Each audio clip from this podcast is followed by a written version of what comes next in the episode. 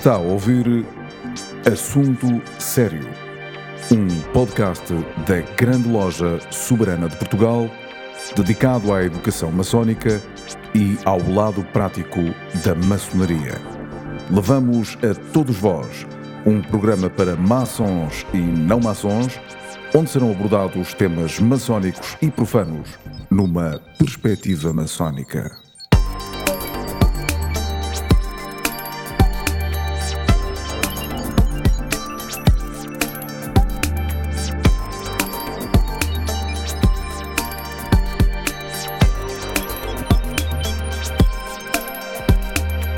Sejam bem-vindos a mais um assunto sério.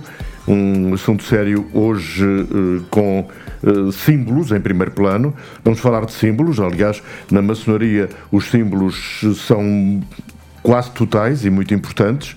E naturalmente que os maçons que já conhecem alguns símbolos vão dar também aso através deste assunto sério que os não maçons possam ficar a conhecer outra simbologia. Um, todos aqueles que querem conversar connosco um pouco, para além de nos ouvirem, têm o nosso endereço eletrónico, alguns já o sabem de cor, já percebi, mas uh, importa repetir, podcast, podcast, arroba, glsp.pt podcast arroba g ou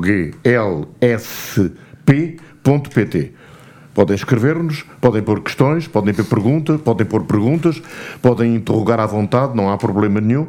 E uh, já sabem que este podcast, este assunto sério, uh, tem, digamos que, o patrocínio intelectual da Grande Loja Soberana de Portugal. Luís de Matos e João Postana Dias estão esta, desta vez aqui no assunto sério. João Postana Dias é grão-mestre da Grande Loja Soberana de Portugal, portanto o GLSP. Luís de Matos é autor e maçom. Um, vamos começar pelo João Postana Dias. Um, é verdade aquilo que eu disse há pouco, um, o, a, a maçonaria está repleta de símbolos? Antes de mais, muito boa tarde. Mais uma vez, obrigado pelo, pelo convite. E respondendo à sua questão, uh, sim. Sim. Uh, o símbolo uh, é algo que é fundamental na maçonaria. Eu diria que eh, entre a maçonaria antiga e a maçonaria moderna existe um ponto fundamental e comum que é o símbolo. O símbolo, nesse aspecto, é a própria essência, a razão de ser da maçonaria. O visível é o reflexo do invisível. Eu diria que o símbolo, que é algo que é praticamente imutável, que não está sujeito a hermenêuticas, é, aparece como a essência da verdade. E nesse aspecto é algo que é fundamental.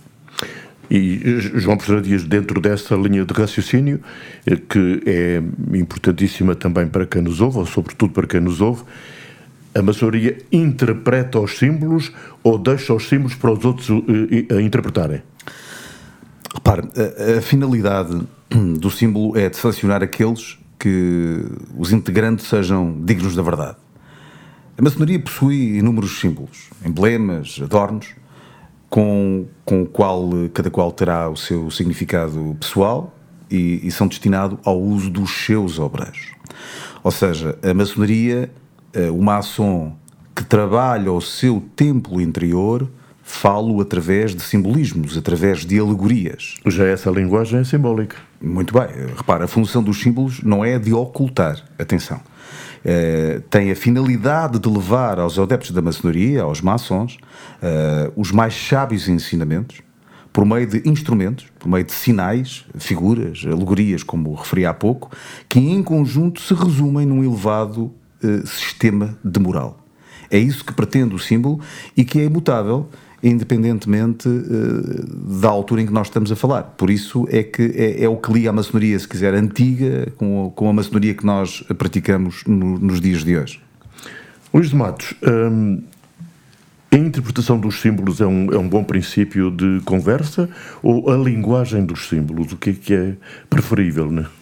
Não é fácil interpretar os símbolos sem conhecer a linguagem. Claro. Exige, existe realmente uma, quase uma gramática ao redor dos símbolos. E existe uma metodologia para poder entender o que significam os símbolos e a sua origem e o que é que eles descrevem. Em geral, os símbolos uh, são representações gráficas de ideias. Quem os desenhou, quem os concebeu na maçonaria tinha a intenção de transmitir uma determinada ideia e fê-lo através da utilização de um determinado símbolo ou de um conjunto de símbolos, ou de um conjunto de histórias, e aí as alegorias. As alegorias são mais complexas que o símbolo. O símbolo é mais imediato, é sempre individualizado. Quando estamos a falar de alegorias, estamos a falar de um conjunto mais vasto, uma história, uh, com um fundo habitualmente moral, ou até uh, um pouco mais adiante filosófico. Um, e não é possível decifrar tudo isto, desvendá-lo, uh, não é revelá-lo. Revelar é pôr uma nova venda é velar de novo, não. É desvendar. Não é possível tirar a venda estes símbolos sem conhecer as gramáticas, a forma como funcionam. É muito vulgar as pessoas deixarem-se facilmente um, impressionar por um determinado símbolo que, do qual pensam que conhecem o simbolismo. O, o, talvez o mais vulgar seja a estrela de cinco pontas, por exemplo. Toda a gente olha e tem imediatamente uma ideia se tem a ponta para cima, se tem a ponta para baixo, o que é que isso significa, um, e, e não chega. É necessário entender toda a gramática daquele símbolo. Como é que está representado? Que cor tem? Qual o contexto? Que mais símbolos tem à sua volta? Se é uma estrela, tem alguma letra no seu centro? Que letra é essa? E porquê? Etc, etc. O, o símbolo em si, sozinho, é demasiado abstrato para poder ter um significado. Quem lhe atribui significado é o observador. Mas para o observador poder atribuir o significado idêntico àquele que era o da intenção, tem de conhecer a gramática do símbolo porque senão vai atribuir um significado completamente distinto.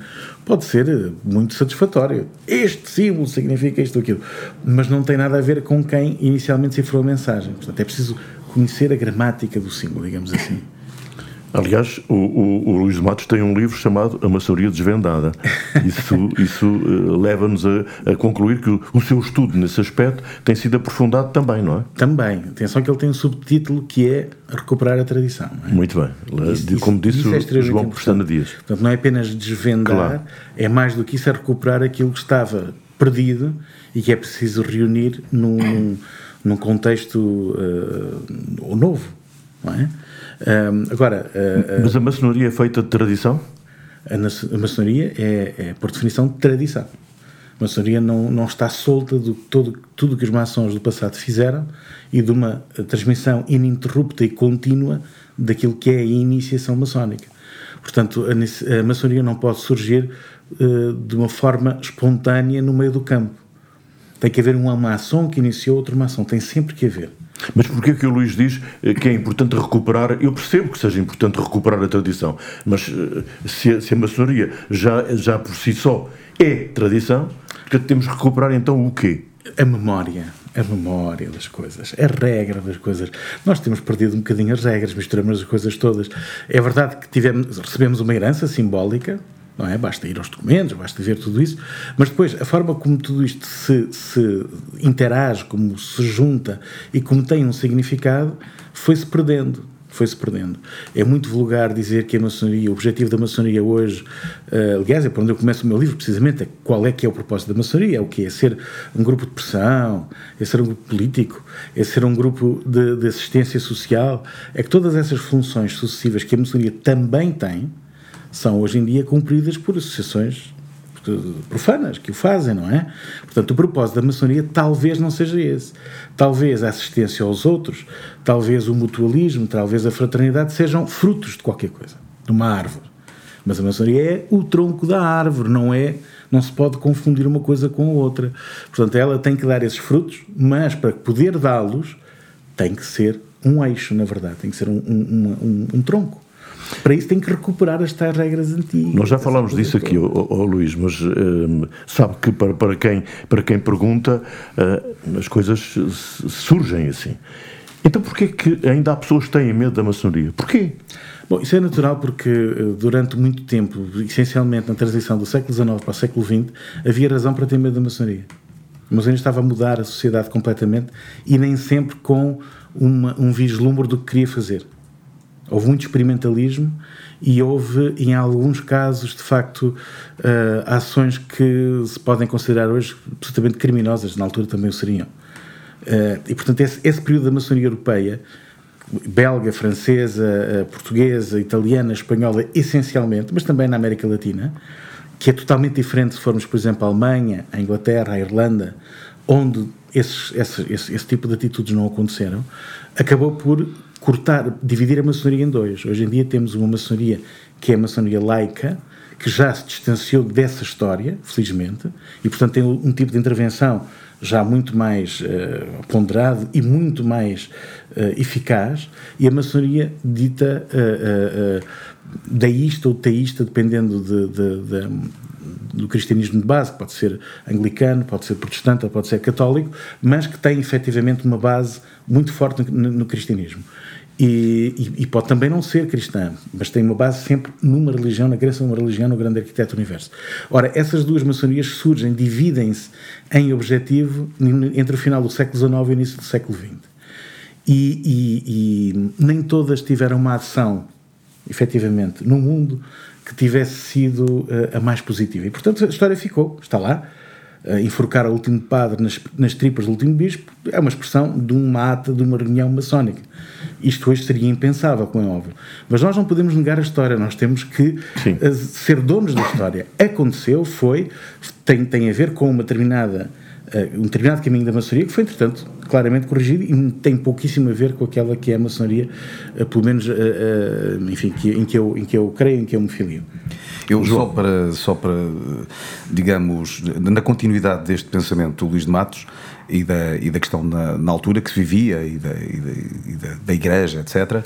É interessante ouvir alguém que estava muito perto da maçonaria e que, e que é grato e é, é que, é, é lembrado com, com bastante gratidão por todos os portugueses, que era o Fernando Pessoa. Eh, para Pessoa, a maçonaria não era uma, uma sociedade secreta, embora as, as suas reuniões fossem fechadas e, e privativas, digamos, dos iniciados. Quem diz que a maçonaria não é uma religião só está certo em uma coisa. Isto dizia Fernando Pessoa. Ele dizia: ela não é uma religião confessional ela é uma religião iniciática. E ele próprio continuava. Então, mas qual é a diferença? Ele explica a diferença entre as seitas iniciáticas e as religiões institucionais é precisamente a iniciação e a forma de participação. Ele continua: nas religiões institucionais, o adepto participa, mas repare, não aprende. Ele é cooptado, não pela razão, mas pela fé. Na maçonaria não há uma fé, mas sim uma doutrina de caráter iniciático. E, portanto, isso é, é, muito interessante. Ele até dizia, por exemplo, que haviam duas classes de maçons: os esotéricos e os exotéricos. exotéricos. Os esotéricos, em sua opinião, os verdadeiros maçons, eram os espiritualistas. Eram aqueles que viam a ordem como eh, sociedade de pensamento, onde se podia adquirir uma verdadeira consciência cósmica. Os exotéricos eram aqueles que viam a maçonaria como um clube de cavalheiros uma entidade socioempresarial elitista, pseudo-filantrópica, mais interessada na política e na vida comunal do que propriamente na doutrina. E era isto exatamente que o Luís de Matos referia. Então, para que é que serve a maçonaria nos dias de hoje? É para isto ou é para, para. até porque muitas das atividades que a maçonaria faz já são feitas uh, por outro tipo de, de, de instituições, não é? Voltando à linguagem do, dos símbolos, na maçonaria os símbolos escondem ou revelam? Os símbolos, os símbolos representam. Portanto, não, é coisa tal, outra.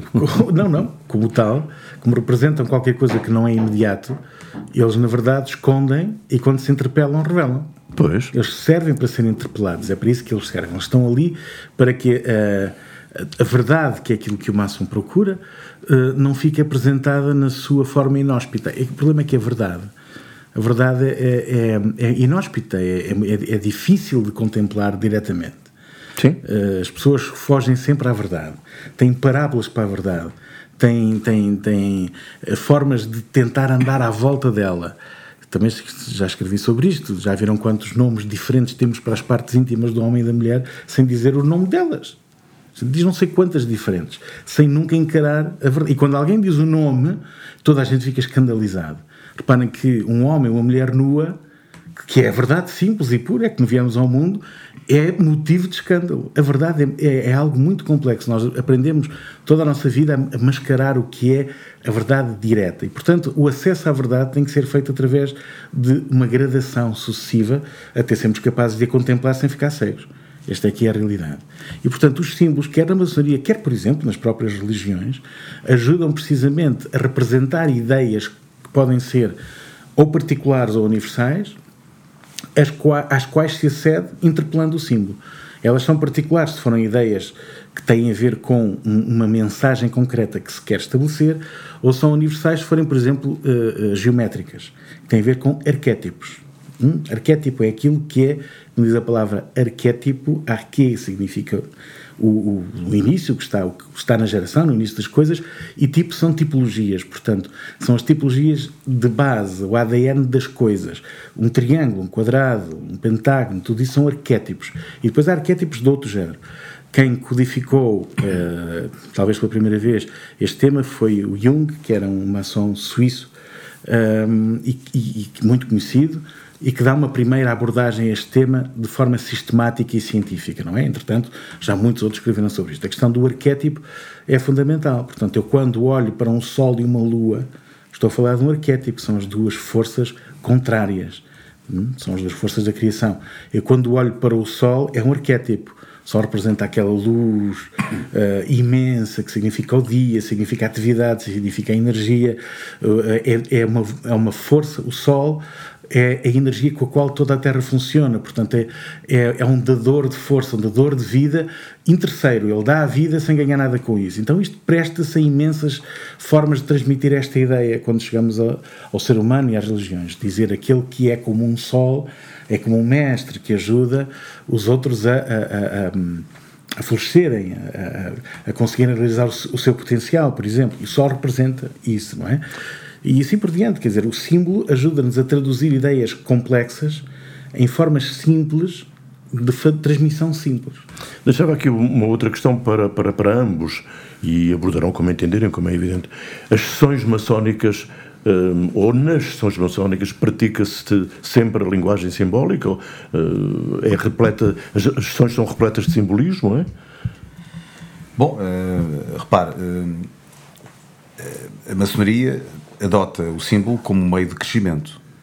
E nesse aspecto, nos três primeiros graus simbólicos, digamos que a revelação de um novo grau é feita através do entendimento dos símbolos.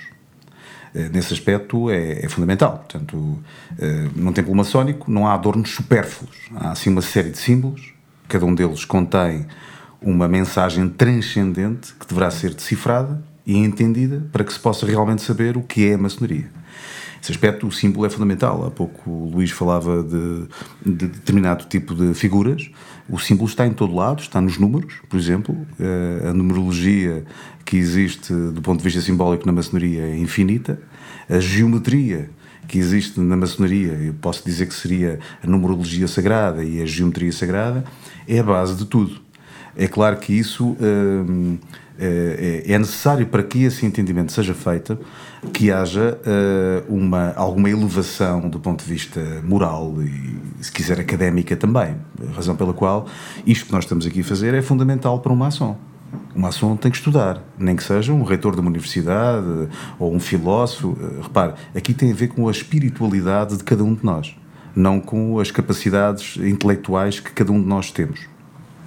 Um, passando à prática, o terreiro de passo é um símbolo? Terreiro de Passo é talvez o maior templo uh, céu aberto que nós temos em Portugal. Uh, está lá tudo. Uh, tudo. Nós temos, se me permite já agora, nós temos a chamada open houses, casas abertas, onde trazemos profanos ao nosso templo, que eu aconselho que possam ver no nosso, no nosso site, portanto, o site da, da Grande Loja Soberana de Portugal, onde nós vamos indicando, indicando quais as datas onde, esse, onde essa, essas open houses serão feitas. Basta irem a glsp.com.pt, mas posso lhe dizer que foi muito interessante nesta, nesta última, digamos, visita de estudo, porque começou, uh, começou-se a visita de estudo dentro do nosso, do nosso templo, do Templo de Portugal, onde foram indicados determinado tipo de simbologia que lá existia, nomeadamente as duas colunas de entrada do templo, hum, imediatamente a orientação toda uh, que existe, uh, portanto, uh, Oriente, Ocidente, Norte, Sul, as viagens que os astros fazem, sei lá, onde é que está o Sol, onde é que está a Lua, onde é que está o Delta luminoso, o grande arquiteto do universo. E depois saímos daqui fomos por Lisboa, onde encontramos símbolos em muitas ruas, e posso lhe dizer, nas ruas mais conhecidas que existem, quer dizer, na Praça da Figueira, quer dizer, tem lá um símbolo maçónico à vista de toda a gente. Nós passamos por lá várias vezes, não o reconhecemos, mas está lá, quer dizer, até à altura dos nossos olhos. Uh, mas no terreiro do passo é impressionante, porque as duas colunas maçónicas, uh, as duas colunas de entrada do templo estão lá. Uh, que são as colunas, do cais das colunas, exatamente, que lá estão. bom, tem, tem, tem o Sol e a Lua, já ouvi com certeza falar, da Rua do Ouro, que é o Sol, da Rua da Prata, que é a Lua, do arco da Rua Augusta, que é o delta luminoso. Temos 11 arcos de um lado, 11 arcos do outro, que dão os 22 arcanos maiores. Tem os 28 arcos de um lado, mais 28 arcos do outro, que dá os 56 arcanos menores. Tudo junto dá uma coisa que já ouvi falar, que é o tarot. Enfim, é, é, é, é algo tão interessante, eh, está à vista de tanta gente, que essa sim é a essência da maçonaria. Uh, e, e, Lisboa está pejada de símbolos maçónicos por todo o lado. Uh, referimos só a Lisboa ou podemos falar no país inteiro? Podemos falar no país inteiro, como é óbvio, não é? E porquê é que isto acontece? Acontece porque os maçons vão deixando sinais do seu trabalho. Não, mas, mas, mas, Portugal, sobretudo, em Portugal, sobretudo, ou não? Não especialmente em Portugal, em todo o mundo, em todo lado. É muito comum em qualquer cidade europeia, uh, especialmente se não foi destruída pela guerra, uh, encontrar, ou totalmente destruída pela guerra, porque há cidades que foram, que, que ainda restaram alguns vestígios, e então encontramos facilmente símbolos maçónicos. Porque os maçons deixam ficar esses sinais para, para se reconhecerem entre si, para deixar ficar testemunho do que fizeram, da, da obra que fizeram. Uh, tanto na Europa como em todo o mundo, em todo o mundo. É muito vulgar na América Latina encontrar templos maçónicos perfeitamente assinalados e visíveis, sem nenhum tipo de, enfim, nada que os esconda. É, é aliás, é, é, muito vulgar na, na, América toda, norte e sul, incluindo o Canadá, que as lojas nas suas comunidades tenham um papel importantíssimo na comunidade. E, portanto, o símbolo serve como um indicador de onde está, onde está a loja, não é? Uh, isto é vulgaríssimo. Já, já há pouco falámos, eh, já vou ouvir o João, eh, já há pouco falámos sobre, sobre as questões que têm a ver com o ser maçom, o revelar, eh, o não ser maçom, o revelar, e, e, e ficamos a pensar que em muitos países, é um, em Portugal também, deverá ser, a leitura deverá ser esta, é uma honra ser maçom e o maçom é tratado com respeito. Aqui em Portugal não é exatamente assim ainda. Os motivos históricos justificam Pronto. muito isso, não é? Mas, peço desculpas, vão ter interrompido. Mas até históricos recentes, porque eh, nos últimos 30 anos a maçonaria nem sempre se tem destacado pelo melhor, e daí a necessidade de que os maçons façam qualquer coisa, de facto, deixem obra, para que assim sejam reconhecidos, como em muitos outros países. Uh, para que sempre que se fale de algum maçom que escorrega, como escorregam todos os homens, se possa dizer, apesar disto, a maçonaria faz qualquer outra coisa, não é? Isto não tem acontecido de facto no passado. Não é admirável que os jornais publiquem as notícias que publicam e que sempre que há um escândalo, qualquer que seja, procurem um maçom, porque presta-se de facto a uma notícia uh, cheia de sumo. Está na hora de contraditar, perdão, contraditar isso com atos, não apenas com belas palavras. É exatamente isto. Uh, a proposta da grande loja soberana Portugal que já tem mais de um ano, é, exatamente essa. Aliás, já, já, já somos, posso dizer que já somos conhecidos pelo, pelo, pelo fazer. Porque a teoria é sempre mais pura que a prática. É o fazer, é ter propostas, mas fazer. Uh, e temos mostrado isso em, em várias áreas. Mas permita-me falar ainda sobre a questão do símbolo uh, e dizer-lhe que há um local impressionante, fantástico, que mostra a importância do símbolo maçónico, que é no Cemitério dos Prazeres. O Cemitério dos Prazeres é talvez, eh, em toda a Europa, um dos mais significativos disto que eu lhe acabo de dizer. Vai ver maçons ilustres, muitos que a maior parte dos portugueses nem, nem faziam ideia que eram maçons, e que quiseram dar testemunho da sua evolução espiritual uh, no, no, epitáfio e, portanto, vê vários símbolos maçónicos. Convido a quem uh, um dia, por alguma circunstância, vá ao cemitério dos prazeres, porque pode ser por uma questão de estudo também, como nós já o fizemos, e que, que veja, uh, até do ponto de vista estético e imagético, a beleza da simbologia maçónica que está presente por todo o lado. Um, a Torre de Belém, por exemplo, Luís de Matos. Torre de Belém filia-se num simbolismo mais antigo, estamos a falar de geometria sagrada, concretamente, e portanto filia-se no mesmo em que se filia a maçonaria. A maçonaria que temos hoje é muito posterior à Torre de Belém, contudo, quem a construiu foram efetivamente maçons e arquitetos, não é? E uh, valeram-se das proporções sagradas, valeram-se daquilo que conheciam uh, acerca da geometria uh, sagrada militar para poder fazer aquela torre que toda a gente olha e sem precisar de decifrá-la sente qualquer coisa. Basta olhar aos turistas que aqui chegam e que a levam no coração, não é? E isso é indicativo que está ali uma mensagem que não é cultural, é uma mensagem que ultrapassa todo o tipo de, de, pronto, de particularidade, é uma mensagem universalista, que o próprio observador nem sempre percebe, mas leva com ele. E isso é muito importante. Nós, aqui na, na, neste assunto sério, ou nestes, nesta, nesta série de assuntos sérios, eh, normalmente desafiamos, no bom sentido do termo desafiar, as pessoas que nos ouvem a escreverem-nos. Eu repito sempre o endereço eletrónico podcast.glsp.pt e, e, curiosamente eu, eu, recebi um, um mail, um, enfim, muito simpático, eh, de alguém que houve e que se identificou, mas não, não vale a pena estar aqui a trazer o nome, não identificou-se. Tudo bem, existe. E, e que disse o seguinte, acerca de, de, símbolos, porque nós anunciámos que íamos falar sobre símbolos, que é o seguinte. Um, a maçonaria é energia, segundo esta pessoa. A maçonaria é energia. E, portanto, hum, eu creio que, que, esta pessoa fala com conhecimento de causa, diz que hum, basta estar perante um símbolo para sentir essa energia. Isto, esta leitura é correta?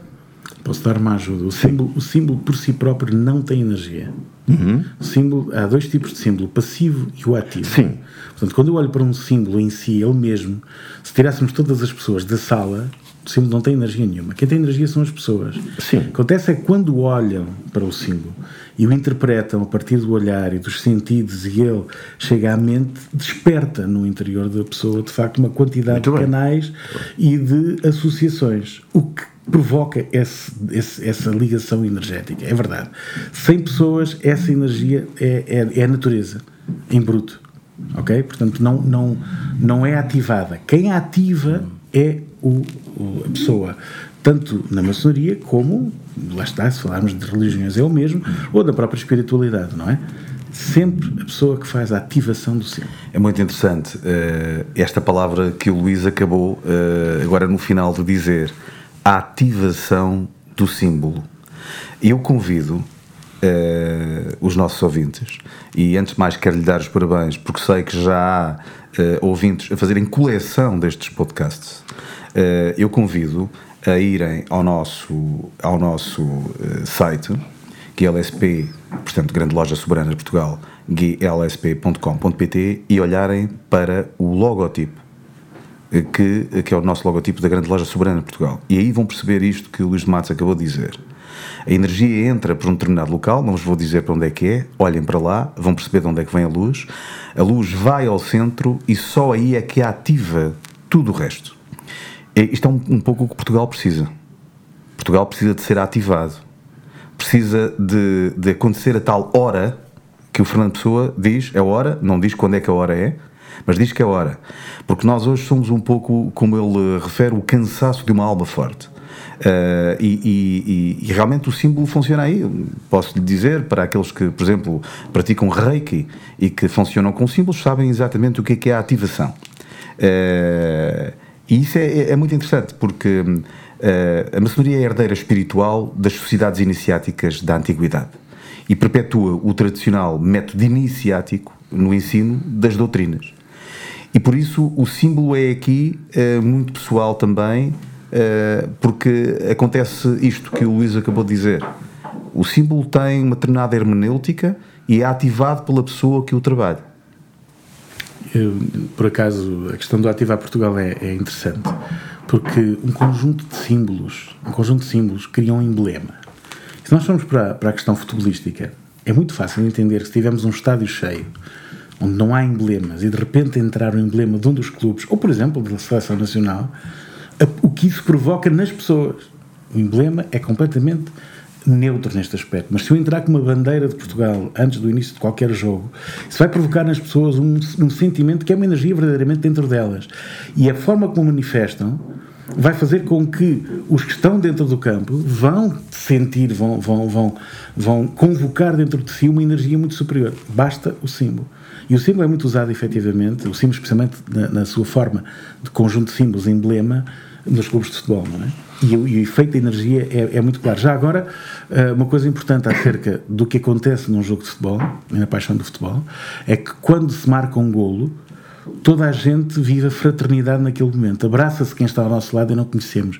Lançamos os braços ao céu numa alegria incontida. Esse é o Quinto Império. Devemos falar nisso aqui. Eu, eu, eu, se me permitir, uh, gostaria também, no, no seguimento de que o Luís acabou de, de falar, que, bom, e penso que nós já num dos podcasts falámos sobre isto, sobre a questão, uh, o que é que se passa num, num, numa sessão maçónica para ela ser tão diferente entre quando nós entramos e quando saímos. Bom, nós na altura referimos que era fundamental porque havia um espaço diferente e existe um tempo diferente. É quase como se fosse um portal do tempo em que nós, através de um psicodrama, entendemos todos em conjunto que o espaço e o tempo são outro. Eu diria que o, o símbolo é a linguagem da excesse. Ou seja, para além do tempo e do espaço, liga a dimensão individual cotidiana, psicológica à escala cósmica, à escala supra-individual. Ou seja, pode variar na sua expressão, nas suas representações exteriores, mas os seus fundamentos permanecem imutáveis. Era aquilo que nós referimos no princípio, imutável. Os símbolos não são simples imagens passivas, como foi aqui uh, uh, referido. São transformadores da energia psíquica, modificam a natureza secreta do homem. O símbolo não é um conceito sábio uh, em entidade abstrata, é assim uma lei profunda que exerce o seu poder sobre a natureza interior do ser humano. Ele permite. Então, o que é que ele permite? Porque é que nós temos vários graus? Porque o símbolo permite a transmissão da mensagem e ele consegue veicular o elemento central da ideia, para além das diferenças de cultura e de civilização, ou seja, ele é intemporal, razão pela qual a maçonaria é universal, porque está acima da cultura, está acima do tempo. E o símbolo permite isso, é uma espécie de uma cápsula intemporal que lá dentro tem todos estes valores. Chegamos ao final de mais um assunto sério. E que assunto sério este? Falámos de símbolos, melhor, João Pestana Dias, grão-mestre da Grande Loja Soberana de Portugal, e Luís de Matos, autor e maçom, falaram sobre a linguagem dos símbolos, sobre simbologia. E eh, posso deixar aqui uma pista, para além de repetir o nosso endereço eletrónico para nos corresponderem connosco, podcast.glsp.pt, dizia eu, posso deixar uma, uma, uma pista para o próximo programa. Vamos falar na sequência desta linguagem simbólica, de tudo aquilo que ouviram hoje, em ritos. E naturalmente, e eu digo isto naturalmente porque me parece que é imperativo também falar sobre ele, o rito português, a importância do rito português. E para terminar, eu deixaria a quem nos ouviu um abraço naturalmente simbólico.